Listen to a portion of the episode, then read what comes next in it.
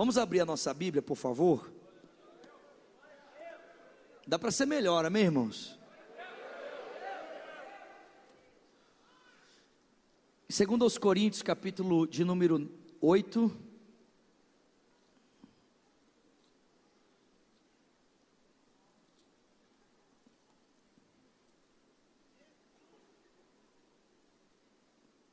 Isso aqui deram para a gente, para a gente continuar engordando. O pessoal presenteou, eu e a minha esposa no começo do culto aqui, deram um ouro branco e um sonho de valsa, né? Excelentes presentes para quem quer emagrecer. A gente está tentando entrar na dieta assim, mas tá difícil, irmão. É, tá difícil. Segundo aos Coríntios capítulo 8, versículo de número 1, tem gente recebendo aí, amém? Glória a Deus. Segundo aos Coríntios 8, 1 diz: Agora, irmãos, queremos que vocês tomem o conhecimento da graça que Deus concedeu às igrejas da Macedônia no meio da mais severa tribulação, a grande alegria e a extrema pobreza deles transbordaram em rica generosidade. Porque dou testemunho de que eles deram tudo quanto podiam e até além do que podiam. Por iniciativa própria, nos suplicaram insistentemente o privilégio de participar da assistência aos santos. E não somente fizeram o que nós esperávamos, mas entregaram-se primeiramente a si mesmos ao Senhor e depois a nós, pela vontade de Deus. Amém? Eu acho muito interessante uma palavra que Paulo usa aqui nesse texto para descrever a maneira como os macedônios entendiam esse momento que nós vamos participar agora. O apóstolo Paulo descreve esse momento para os macedônios como um privilégio. Diga comigo, privilégio. Diga para quem está perto de você, privilégio. E deixa eu te fazer uma pergunta nessa noite. É assim que você considera esse momento? A oportunidade de devolver a Deus o seu dízimo e a sua oferta é para você encarado como um privilégio? Ou você encara esse momento como um peso, como uma, como uma obrigação, como um fardo? O texto bíblico diz que para os macedônios, esse momento era um privilégio, os caras entendiam que isso era uma dádiva, isso era um privilégio, e o texto diz que eles entendiam esse momento como um privilégio por causa da consciência que eles tinham da graça de Deus. Eu não sei se você já ouviu essa canção, se você não ouviu, você pode entrar no YouTube e digitar lá: Deus me deu tudo Daniel de Souza. Aliás, essa é uma das músicas que eu estou doido para tirar para a gente cantar aqui no culto. Mas a música, a letra dela fala assim: Deus me deu tudo, Ele me deu o seu filho. Deus me deu tudo, eu não tenho falta. Deus me deu perdão, Ele me deu vida eterna. Eu tenho Cristo em minha vida, nada me falta. Aí o refrão fala assim: eu tenho Cristo em minha vida, eu tenho tudo, nada me falta. Tenho esperança, eu tenho um tesouro, eu tenho Cristo, nada me falta. É essa a percepção que eu e você temos, porque temos Jesus na nossa vida? Ou a gente vive com aquele sentimento, com aquela sensação de que nós não estamos supridos e precisamos sempre de alguma coisa para tapar o vazio existencial que só Deus pode preencher. Os macedônios, gente, foram tão impactados com a consciência da graça de Deus, eles foram tão impactados com a realidade do que Cristo fez por eles, eles se sentiam tão preenchidos em Jesus Cristo, que quando eles viram que com os recursos deles, ainda que esse recurso fosse pouco, fosse escasso, e o momento que eles viviam fosse um momento difícil, mas eles viram que era uma oportunidade tão grande, um privilégio tão grande de participar daquilo que Deus estava fazendo com o recurso deles, que eles consideraram isso um privilégio. Cara, você consegue entender isso? Eu e você temos nesse momento de participar do que Deus está fazendo no mundo com os nossos recursos. Deus está realizando uma obra, Ele tem um projeto, Ele está transformando vidas, está transformando pessoas, está mudando essa cidade, está mudando esse país, está mudando as nações, preparando o mundo para a volta do seu filho por meio da ação do seu espírito, convidando a mim e a você para fazermos parte dessa história, e nós podemos, nesse momento, investir no que Deus está fazendo por meio dos nossos dízimos e ofertas. Eu não sei você, mas isso é um privilégio, amém? Diga comigo, é um privilégio. Diga para o seu irmão, é um privilégio. Quem é que gostaria de investir em um projeto que sabe que vai dar certo? E que vai render muitos benefícios? Quem gostaria aqui? Pois bem, irmão, invista no reino de Deus. É um projeto que vai dar certo e vai render muitos benefícios. Você não está comigo aqui, amém? Vou, vou repetir, amém? Invista no reino de Deus, amém? É um projeto que vai dar certo. Alguém tem dúvida disso? Vai dar certo também, o cordeiro vencerá, amém, querido? E vai render muitos benefícios, amém, meu irmão? Amém, meu irmão? Inclusive para você, amém, querido? Glória a Deus. Feche os seus olhos, vamos orar.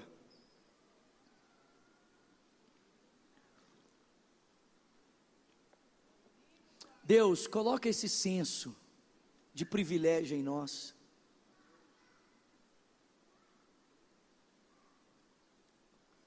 Deus, coloca esse senso de privilégio na nossa igreja, Senhor, nos nossos corações. Coloca esse senso de privilégio no meu coração, Senhor. Senhor, nos dá, Senhor, essa consciência da graça, Senhor.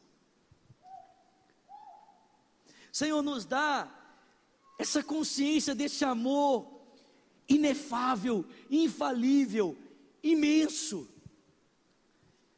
Que mude completamente, Senhor, a nossa percepção e a nossa maneira de nos relacionarmos com os nossos recursos, Senhor.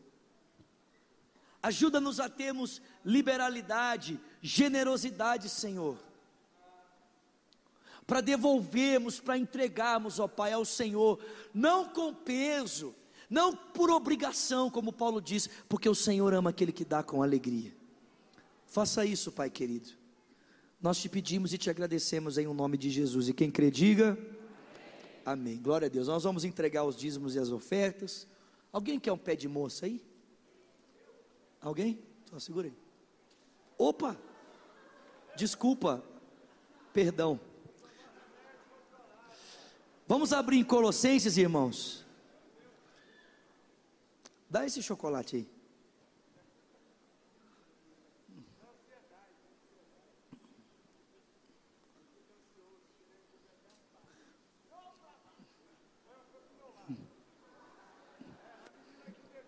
Alguém pegou o chocolate?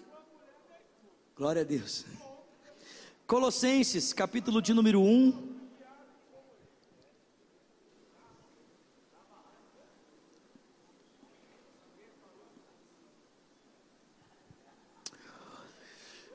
Vamos ler a partir do versículo 1. Colossenses capítulo 1. Vamos ler a partir do versículo 15. Eu quero falar com você nessa noite sobre solos Cristos, amém? Somente Cristo. Nós já falamos aqui sobre somente a graça, somente a fé, somente a Escritura eu quero falar com você hoje sobre somente Cristo. E se Deus quiser, semana que vem, falarmos sobre somente a Deus toda a glória. Amém, irmãos?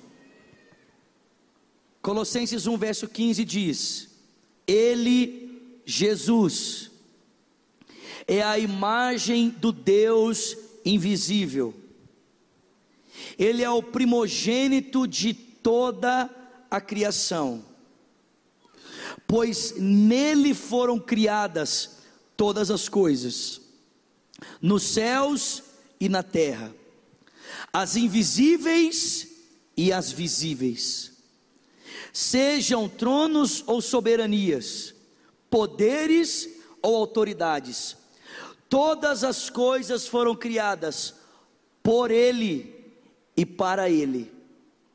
Ele é antes de todas as coisas, e nele tudo subsiste. Ele é a cabeça do corpo, que é a igreja, é o princípio, é o primogênito dentre os mortos, para que em tudo ele tenha a supremacia. Porque foi do agrado de Deus que em Jesus habitasse toda a plenitude e por meio dele reconciliasse consigo mesmo todas as coisas, tanto as que estão no céu quanto as que estão na terra, estabelecendo a paz pelo seu sangue derramado na cruz. Antes, vocês estavam separados de Deus, e na mente de vocês eram inimigos por causa do mau procedimento de vocês, mas agora ele os reconciliou pelo corpo físico de Cristo, mediante a morte, para apresentá-los diante dele, santos, inculpáveis e livres de qualquer acusação, desde que continuem alicerçados e firmes na fé, sem se afastarem da esperança do evangelho que vocês ouviram e que tem sido proclamado, tem sido proclamado a todos os que estão debaixo do céu. Esse é o evangelho do, do qual eu, Paulo, me tornei ministro. Senhor, essa é a tua palavra. Fala conosco nessa noite, ó Deus. Queremos ouvir a tua voz. Queremos ser ensinados pelo Senhor, queremos ser purificados pelo Senhor. Queremos cumprir o teu sonho, queremos, queremos cumprir o teu propósito, Senhor. Para a glória do teu nome, Deus, nós te pedimos. Abra os nossos olhos para ver, os nossos ouvidos para ver, ouvir. Inclina o nosso coração na direção da palavra. E ajuda-me, ó Deus, a com simplicidade, unção e graça compartilhar a tua palavra ao coração do teu povo. Nós oramos agradecidos em o nome de Jesus e quem crê diga. O que é que nós queremos dizer quando afirmamos somente Cristo? O que é que nós queremos dizer quando afirmamos solos Cristo? Preste atenção. Reafirmamos que a nossa salvação é realizada unicamente pela obra mediatória do Cristo histórico. Sua vida sem pecado e sua expiação por si só são suficientes para nossa justificação e reconciliação com o Pai. Negamos que o Evangelho esteja sendo pregado se a obra substitutiva de Cristo não estiver sendo declarada e se a fé em Cristo e em Sua obra não estiver sendo invocada. Amém, irmãos? O que, é que nós queremos dizer quando afirmamos somente Jesus? É que tudo que nós necessitamos para sermos cristãos tem a ver com a pessoa de Jesus Cristo, tem a ver com a sua obra, tem a ver com o seu sacrifício, tem a ver com a sua entrega na cruz do Calvário. Amém, meus irmãos? É por isso que a nossa fé, do princípio ao fim, ela aponta para Jesus. É por isso que a nossa fé, do princípio ao fim, é voltada para o Filho de Deus. Uma das razões porque antigamente você entrava na igreja e a primeira figura que você via era a figura de uma cruz, é para que você lembrasse que tudo o que acontecia naquele auditório tinha a ver com quem? Com a cruz.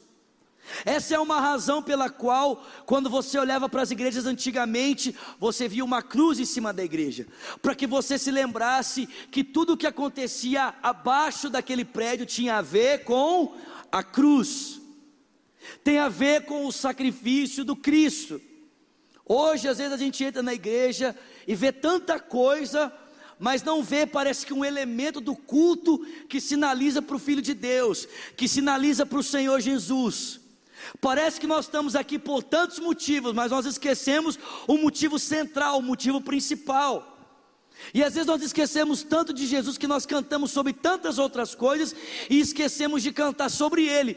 O culto é por Ele, voltado para Ele, tem a ver com o que Ele fez e muitas vezes nós esquecemos da figura principal, nós esquecemos do personagem central. Se você prestou atenção no texto que nós acabamos de ler em Colossenses, o apóstolo Paulo vai dizer que o centro de toda a existência não é você. O centro de toda a existência não sou eu, não são as nossas dores, não são os nossos problemas, não são as nossas necessidades. Diria Agostinho que Deus criou o mundo como presente ao seu filho e estruturou a história de uma maneira que tudo aponte para Ele. O mundo foi criado como um presente de Deus ao seu filho, para que o filho receba a glória em toda a criação. E toda a narrativa da história, meus irmãos, aponta para essa realidade da suficiência e da glória do filho de Deus. Amém, queridos? Você não é o centro. Nós não somos o centro. Meus irmãos, nós fomos convidados para fazer parte de uma peça, nós fomos convidados para fazer parte de um ensaio, de uma história, que nós somos apenas os protagonistas, nós somos apenas os coadjuvantes, perdão. O, o protagonista dessa história se chama Jesus Cristo, Filho de Deus, amém? Nós estamos trabalhando para que Ele receba toda a glória, amém, queridos? Ele receba a glória. Somente Cristo é o ensinamento de que Cristo é o único mediador entre Deus e a humanidade, que não há salvação através de nenhum outro. É por isso que a frase é mostrada às vezes dessa maneira: Cristo somente, ou solos Cristo, Cristo sozinho, o que significa que a salvação é tão somente e exclusivamente por meio de Jesus. E isso é muito importante porque não apenas confere a ele a centralidade de tudo, mas confere a ele a capacidade para tal feito, a capacidade para nos ligar a Deus. Ele não é apenas o centro de tudo, ele não é apenas a razão porque tudo existe, mas ele é o único meio pelo qual nós podemos ser conectados com Deus. Você não pode ser conectado a Deus por aquilo que você faz. Não existe um homem que possa te conectar a Deus. Não existe um passe que você toma que possa te conectar a Deus. Não existe uma pessoa que possa orar por você, que possa te conectar a Deus. Não existe, querido, não existe. Só existe uma pessoa que pode te conectar a Deus. Ela se chama Jesus Cristo. Ele disse: Eu sou o caminho. Ele não é um caminho, ele é o caminho a verdade e a vida.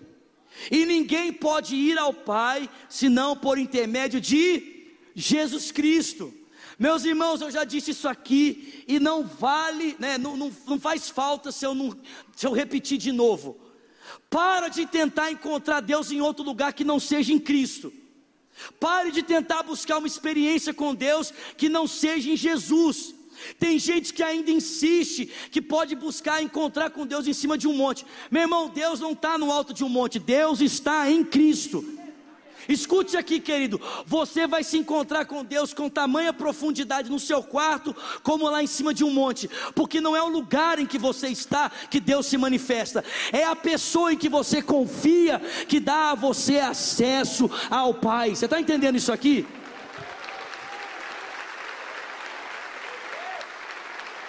A gente precisa parar de ser místico.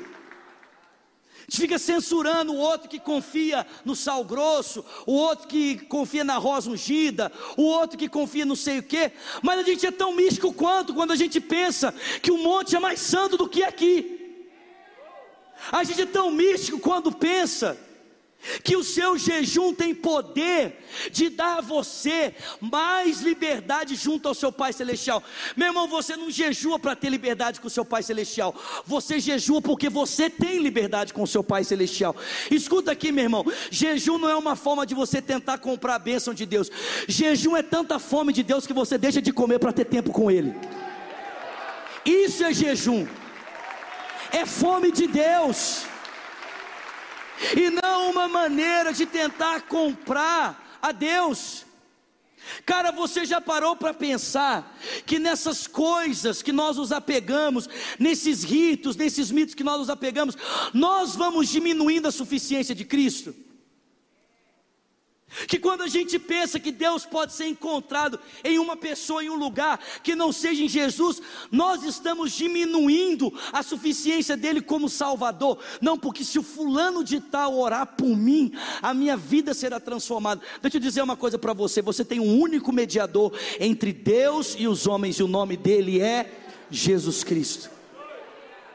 Jesus. Jesus. Nós precisamos voltar para a centralidade de Cristo. O fundamento da fé cristã é exatamente esse: Jesus como centro. Martim Lutero disse certa vez que o centro de toda a Bíblia, o significado de quem ela é, tem a ver com Jesus.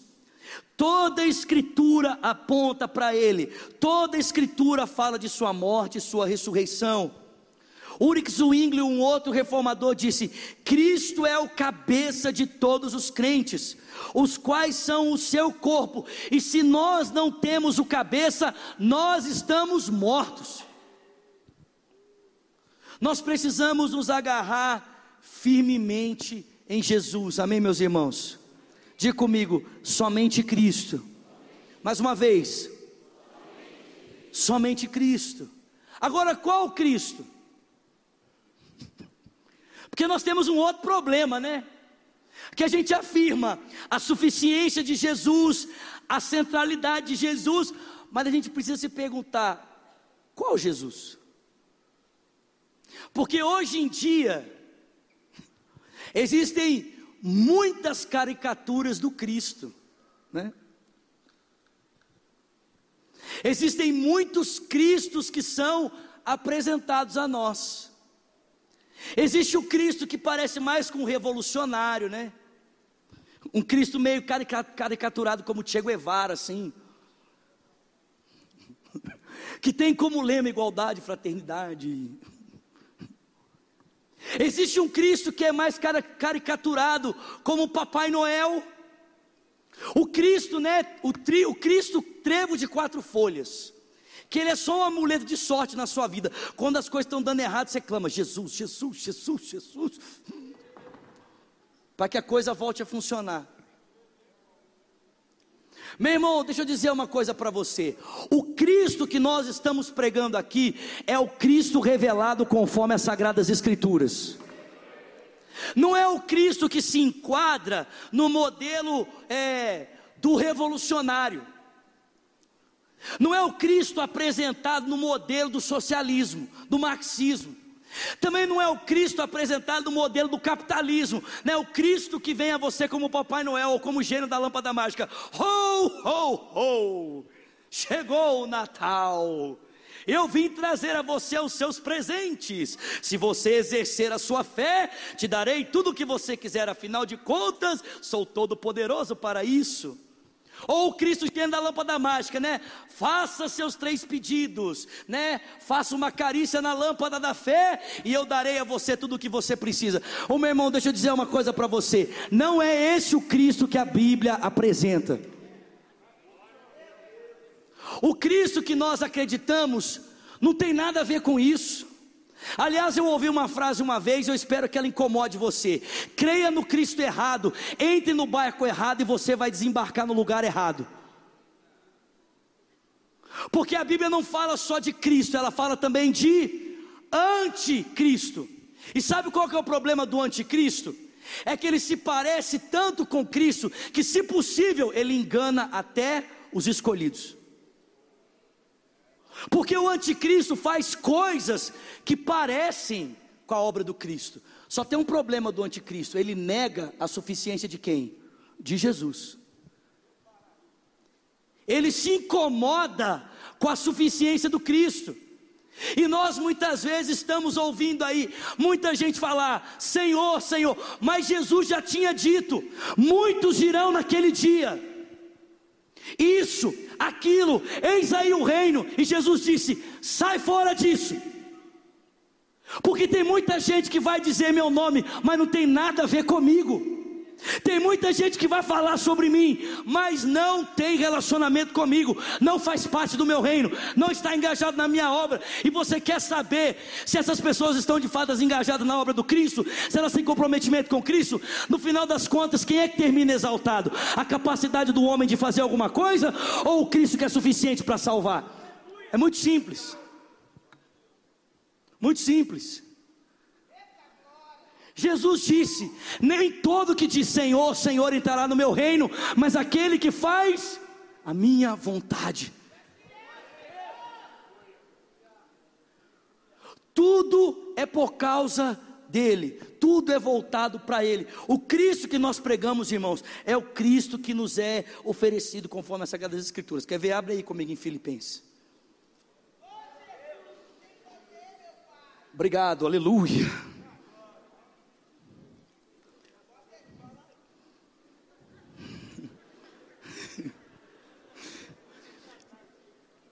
Deixa o pau quebrar, irmão. Presta atenção, querido. Escuta aqui em nome de Jesus. O Cristo que nós anunciamos não tem nada a ver com o Cristo feito do, pelo dogma humano. O Cristo que nós anunciamos não tem nada a ver com o Cristo da imaginação antiga ou moderna. O Cristo que nós anunciamos não é o Cristo do folclore, latino-americano. O Cristo que nós anunciamos não é o Cristo popstar, superstar. Não é o Cristo da sociedade. Não é o Cristo dos poderosos. O Cristo que nós anunciamos é o Cristo revelado conforme as Sagradas Escrituras. Não é o Cristo dos, dos, dos, dos interesses sociais. Não é o Cristo dos ideólogos. Não! O Cristo que a gente anuncia é esse aqui, ó, Filipenses 2, versículo 5. Tende em vós a mesma atitude que houve em Jesus Cristo, que subsistindo em forma de Deus, não considerou que o ser igual a Deus era o que devia pegar-se, mas ele se esvaziou. A si mesmo, se fez servo, tornou-se semelhante aos homens, e sendo encontrado em figura humana, ele humilhou-se a si mesmo, ele foi obediente até a morte e morte de cruz, e é por essa razão que Deus o exaltou soberanamente e deu a ele o nome que está acima de todos os nomes, para que o nome de Jesus se dobre todo o joelho dos que estão no céu, na terra, debaixo da terra e toda língua confesse: Ele é o Senhor, para a glória de Deus, o Pai.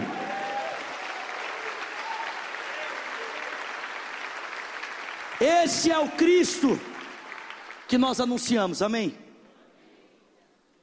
Cara, escuta isso aqui, isso aqui é muito forte.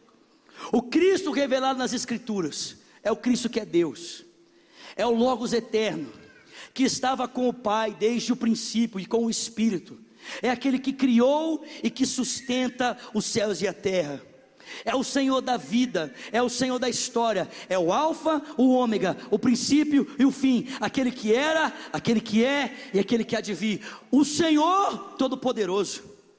O Cristo que nós anunciamos, irmãos, é o Cristo revelado nas Escrituras, é o Cristo histórico, que se manifestou no tempo e no espaço, em data precisa do calendário, na plenitude da história humana, no contexto de uma geografia, de um povo, de uma cultura, de uma sociedade. O Cristo que nós anunciamos, o Cristo da Escritura, é o Cristo humano, gerado pela obra do Espírito, concebido no ventre da Virgem, que participou da carne e do sangue, que foi feito carne semelhante a nós para ser identificado plenamente com a natureza humana. Tem alguém comigo aqui? O Cristo que nós anunciamos, revelado nas Escrituras, é o Cristo que é profeta, que foi ungido pelo Espírito para ser o arauto de Deus, que interpreta para nós a divindade, revela para nós a vontade de Deus para o seu povo, para que a humanidade possa caminhar na vontade de Deus. O Cristo que nós anunciamos, revelado nas Escrituras, é o Cristo que é o nosso sacerdote, que agora está sentado à direita da majestade nas alturas e que pode interceder por aqueles que se aproximam do Pai. O Cristo revelado nas Escrituras é o Cristo que é Rei, Rei dos Reis, Senhor dos Senhores. Tem alguém comigo aqui? Que está para vir, que há de julgar os vivos e os mortos. O Cristo que há de restaurar com Ele todas as coisas. Esse é o Cristo que nós anunciamos. Esse Jesus aqui, ó. Esse é o nosso Salvador. Aquele que estava com o Pai. Desde o princípio, o verdadeiro Deus, Deus de Deus, luz de luz, como diz o credo atanasiano, Deus de Deus, luz de luz, mas que para o propósito do Pai fosse cumprido entre nós, Ele se faz carne, se faz humano entre nós, cheio de graça e de verdade, e anda para cumprir o eterno desígnio de Deus, se entrega numa cruz, pés perfurados, mãos perfuradas, lá traspassado, sua cabeça esmagada por uma coroa de espinho, sepultado, mas ao terceiro dia, Ele ressuscitou. Tem alguém comigo aqui? Tem alguém comigo aqui? Ele ressuscitou suscitou de dentre os mortos, ele está assentado à direita de Deus, e ele há de vir a julgar os vivos e os mortos, e restaurar todas as coisas à vontade do Pai. Meu irmão, deixa eu dizer uma coisa para você: se esse Cristo não te serve, os outros não podem fazer o que só Ele pode fazer. Ah, pastor, eu gostava mais do Cristo curandeiro. Aquele Cristo que a gente bate o pé e ele opera um milagrezinho por nós. Deixa eu dizer uma coisa para você, meu irmão. Se esse Cristo não te serve, os outros não podem fazer o que só Ele pode fazer. Só Ele pode salvar. Só Ele tem poder para salvar, querido. Esse é o nosso Cristo, amém, meus irmãos? Esse é o nosso Cristo. Fica de pé no seu lugar, por favor. Já estou quase acabando. Nós vamos tomar a ceia do Senhor, amém?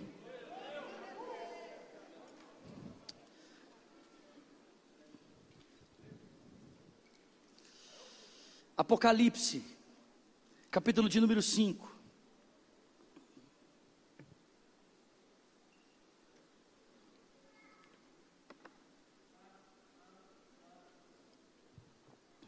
Deixa eu fazer uma pergunta para você. O dia que você estiver nessa cena, que roupa que você quer estar tá vestindo? Porque eu não sei se você, eu não sei se você está entendendo, mas a gente está caminhando para essa cena aqui, ó. Nós estamos caminhando para esse lugar, amém, querido? Todos nós vamos comparecer perante o trono de Deus, amém? Para prestarmos contas a Ele de todas as nossas obras feitas por meio do corpo. A pergunta é: que roupa você quer estar tá usando nesse dia? Olha que coisa sensacional.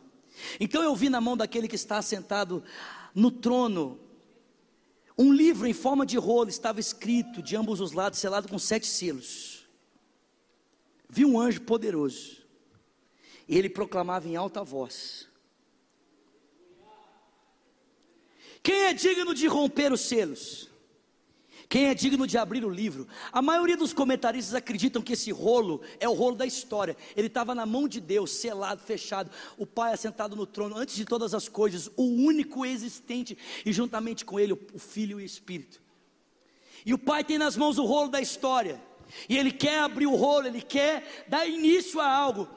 Mas um anjo proclama: quem é que tem poder para fazer isso? Quem é digno de começar isso? Quem é que tem merecimento para fazer isso? E o texto diz que não tinha ninguém. Não tinha ninguém. Nem no céu, nem na terra, nem debaixo da terra. O Miguel não se apresentou e falou assim: sou eu, arcanjo Miguel. Não sou eu, pode deixar comigo. Nem o Gabriel, o mensageiro.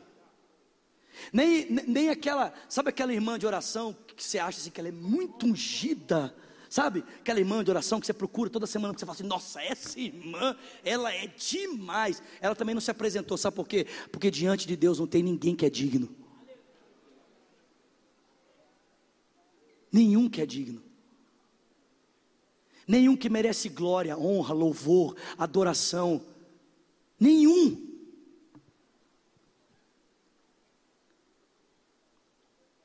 O texto diz que não havia ninguém que pudesse olhar para o livro e nem sequer, né, que pudesse pegar o livro e nem sequer olhar para ele. E o João só fazia de chorar, porque não tinha ninguém que fosse digno de abrir o livro ou de olhar para ele. Aí um dos anciãos falou assim: João, chora não, João, chora não.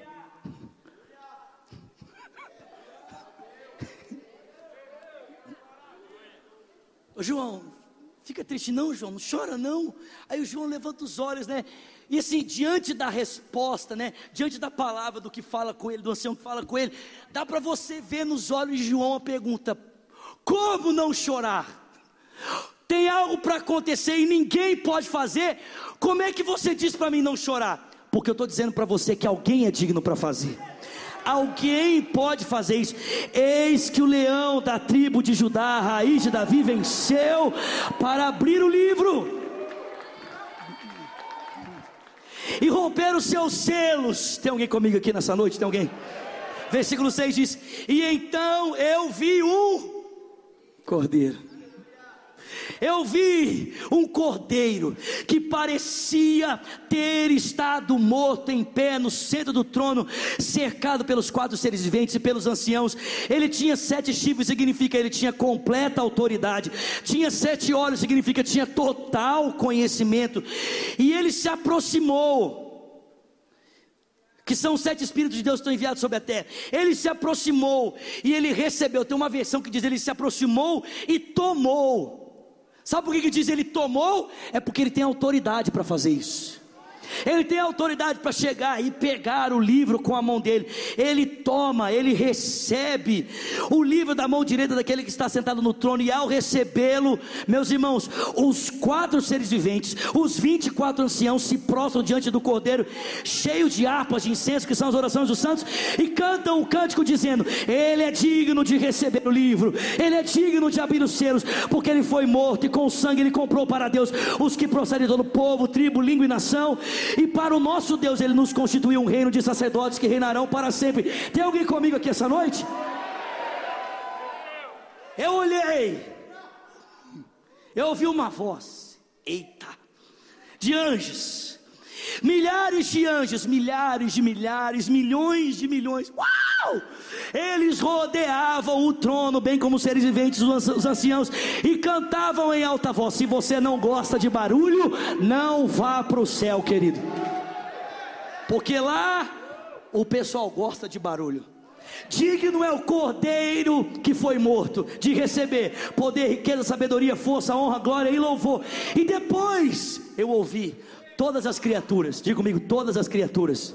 Mais uma vez, mais uma vez, mais uma vez, você estava lá todas as criaturas no céu, na terra, debaixo da terra, no mar, tudo que existe, tudo que neles há, se prostraram diante do Cordeiro e disseram: Aquele que está sentado no trono e ao Cordeiro, seja o louvor, a honra, a glória, o poder para todos sempre. Os quatro anciãos, os seres viventes, os, os 24 anciãos, os seres viventes, o céu inteiro disseram amém e os anciãos se prostraram para adorar o Cordeiro.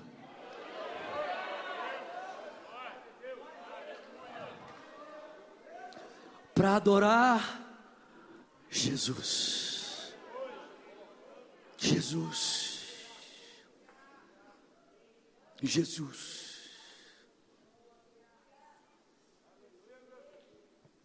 Você pode fechar os seus olhos.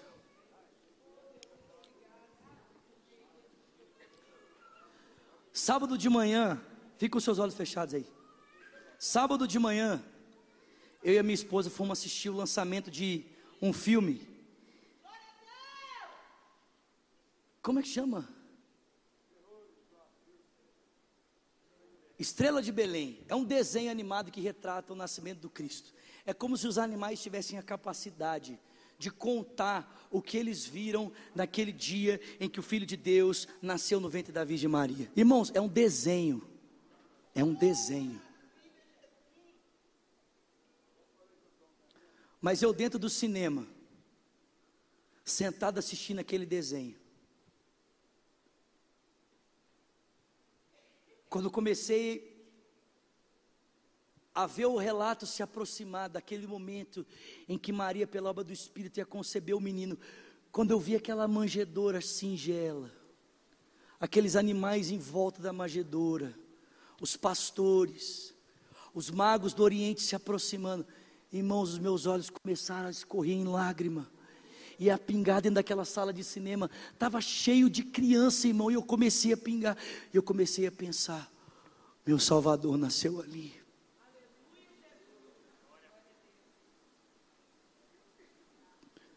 Naquela simples manjedoura.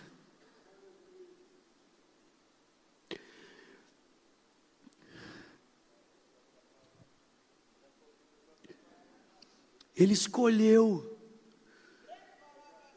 pela obra do Espírito, ser recebido por um casal simples.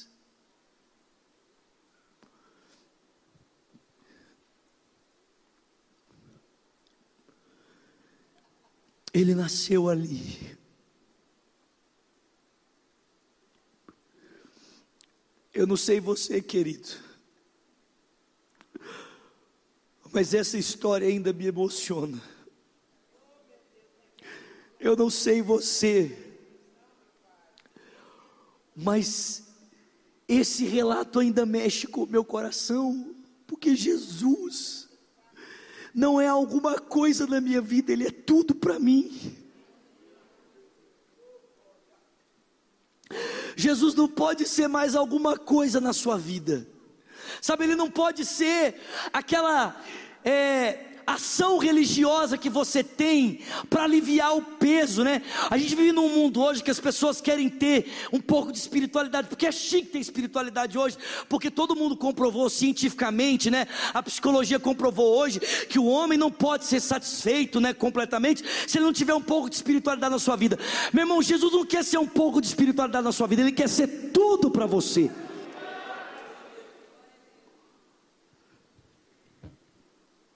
Como disse Martim Lutero, aquele bebê naquela noite frágil,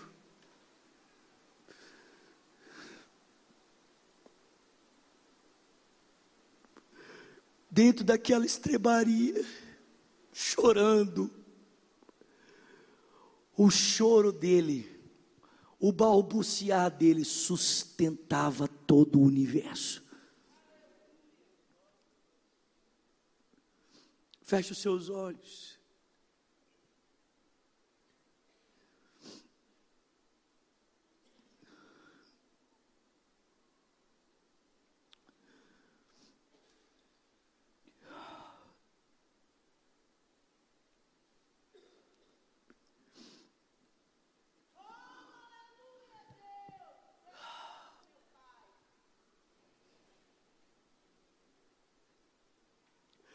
Te louvamos, Jesus.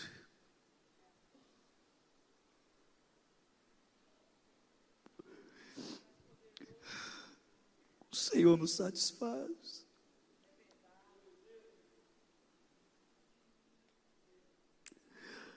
Sua vida ainda mexe com a gente, Jesus ainda mexe com a gente.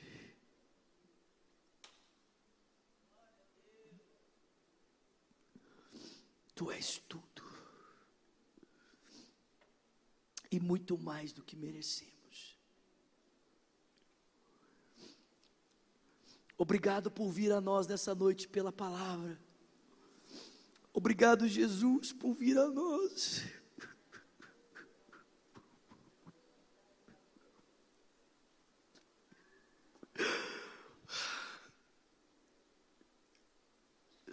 Quando você tomar nessa noite, meu irmão, o pão e o cálice nas suas mãos, quando você olhar para o pedaço de pão e o pedaço, né, o copo do cálice, você precisa se lembrar em primeiro lugar, em primeiro lugar, você precisa se lembrar que o seu Cristo se fez comum. Você precisa se lembrar que ele assumiu a humanidade, ele se fez homem, ele se fez comum. Ele se fez como um de nós. A ceia é aquele momento que nós lembramos que porque Cristo se tornou como um de nós, nós podemos ser como Ele. Mas a ceia também é um momento que nos lembra que Deus vem a nós em coisas simples. Deus vem a você nessa noite no pão Deus vem a você nessa noite num pedaço de cálice, num copo de cálice. Às vezes a gente fica esperando que Deus venha a nós nas coisas extraordinárias, né? A gente fica esperando que Deus venha a nós nos grandes milagres, mas às vezes Deus vem a você num pão partido. Às vezes, às vezes Deus vem num pedaço de pão partido, dizendo: Esse é o meu corpo, tomai e comei. E fazer isso todas as vezes, em memória de mim. Às vezes Deus vem para a gente num pedaço, num, num, num copinho de cálice. Depois de haver ceado, o texto bíblico diz que ele tomou o cálice. E ele disse: Esse é o cálice da nova aliança. Façam isso em memória de mim, porque todas as vezes que comedes esse pão ou bebedes esse cálice, anunciai a morte do Senhor até que ele venha. Coloque as suas duas mãos sobre o seu coração, por favor. Se você puder ficar em pé no seu lugar, eu sei que tem algumas pessoas que estão cansadas, eu sei que tem algumas pessoas que não podem ficar em pé, mas se você puder, meu irmão, fica de pé no seu lugar. Israel falou semana passada, eu não gosto de falar isso, mas é verdade. Às vezes a gente ficava aí três noites, aí quatro noites de carnaval, pulando a noite inteira, e aí não consegue ficar dez minutos em reverência na presença de Deus em pé. Fique em pé, meu irmão.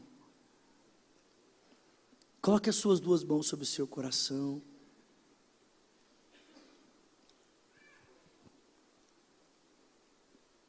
Quem é Jesus para você, querido? Quem é Jesus para você?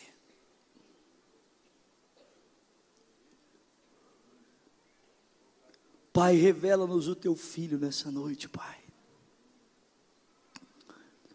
Revela-nos o teu filho. Com seus olhos fechados, as suas mãos sobre o seu coração, ore comigo nessa noite dizendo: Senhor Jesus,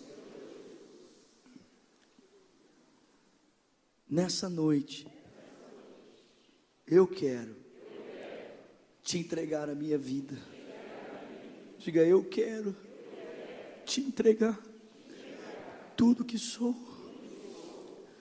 Jesus, eu reconheço que tu és o único Senhor, o único Salvador.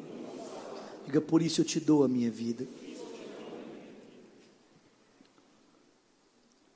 Ore também dizendo: E eu, Senhor, que um dia andei nos teus caminhos. Nessa noite, arrependido eu volto, na certeza de que o Senhor me recebe. Fique com seus olhos fechados, por favor. Os diáconos vão começar a distribuir os elementos da ceia. Mas se você fez essa oração nessa noite pela primeira vez, dizendo: Eu quero entregar minha vida para Jesus, ou eu quero voltar para Ele. Nós queríamos orar com você, queríamos orar por você. Tem alguém que fez essa oração pela primeira vez nessa noite e diz: Eu quero entregar minha vida para Jesus, ou diz: Eu quero voltar para Jesus? Levanta uma das suas mãos. Quero conhecer você, queria orar com você nessa noite. Tem alguém? Tem uma mão levantada aqui no corredor, tem mais uma mão levantada aqui. Alguém aí em cima tem uma mão levantada lá em cima, tem mais mãos levantadas atrás. Glória a Deus. Glória a Deus. Vocês que levantaram as mãos, você se importaria de vir aqui para me orar com você, por favor? Vem cá, meu irmão, por favor. À medida que você for tomando o, o, o pão e o cálice, você vai sentando, por favor, tá? Para a gente saber onde já chegou. Vem cá. Glória a Deus. Vamos cantando, gente? Eu quero ter os teus pensamentos, preciso ter os teus sentimentos, ó Deus, ó eterno Deus, subsistindo em forma de Deus, se esvaziou e se fez como seus, ele perdoou. Não considerou o compaixão e misericórdia humilhação e exaltação. Eu canto da glória que mudou história, me fez viver, renascer. Eu canto da glória, o Filho é a glória do próprio Deus. Oh, amém. Vamos cantar, eu quero ter. Eu quero ter os teus pensamentos, um preciso ter os teus sentimentos, ó Deus. Você pode ficar de pé no seu lugar? Ó eterno Deus, subsistindo, cante.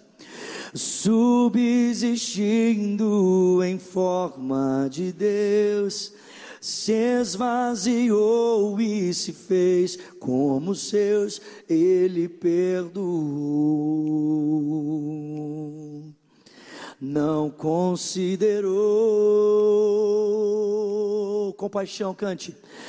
Compaixão e misericórdia, humilhação. Obrigado e exaltação. Eu canto da glória que mudou história. Renascer. Eu canto da glória, o Filho é a glória do próprio Deus, do Trino Deus. Eu canto da glória que mudou história. Renascer. Eu canto da glória, o Filho é a glória do próprio Deus, do eterno Deus. Amém. Tome o seu pão e o cálice nas suas mãos. Pai, obrigado, Senhor. Reconhecemos a tua presença no nosso meio. Reconhecemos a glória de Jesus no nosso meio. Obrigado, Pai, porque o Senhor vem a nós. No corpo, no pão, no cálice Obrigado porque o Senhor vem a nós, ó Deus, no culto, Senhor. E nós podemos responder ao Senhor. Te damos graças. Em nome de Jesus. Todos juntos, irmãos, vamos comer do pão e vamos beber do cálice. Amém.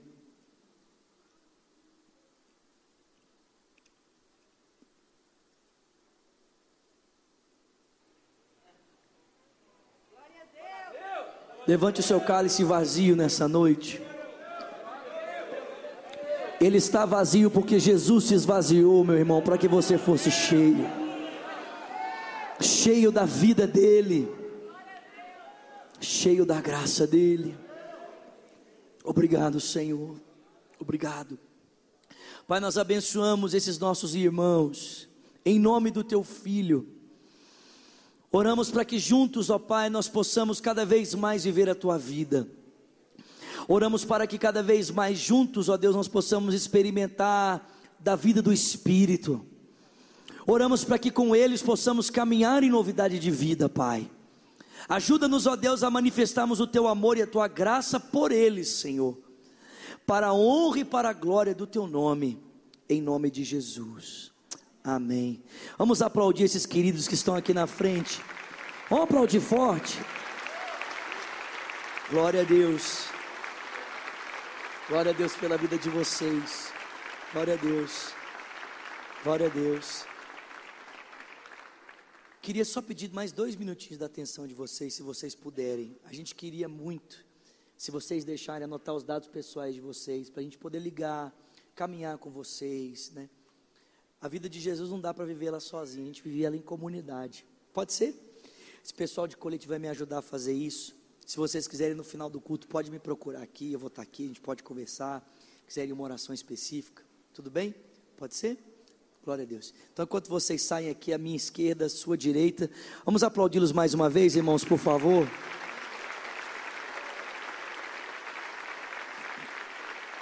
Aplauda forte aí, querido. Glória a Deus. Olha só. Você vai encontrar, eu não estava sabendo, mas nosso pastor está assistindo o culto, pastor Márcio. Ele mandou um recado aqui, filho, avisa que a agenda está lá na tenda da bênção. Então, pastor, pessoal, a agenda está lá na tenda da bênção. Amém? Você pode encontrar lá. Pode comprar a agenda hoje ainda, se você quiser, tá bom? Que a graça do nosso Senhor Jesus Cristo, que o amor de Deus o Pai, a comunhão e o consolo que vem do Espírito, seja com o povo de Deus, aqui e espalhado em toda a terra, desde agora e para sempre. Quem crê, diga. Amém. Dê um abraço bem forte quem está pertinho de você. Vai na graça, vai na paz. Vai viver a melhor semana da sua vida, amém? Amém, gente? Até domingo que vem.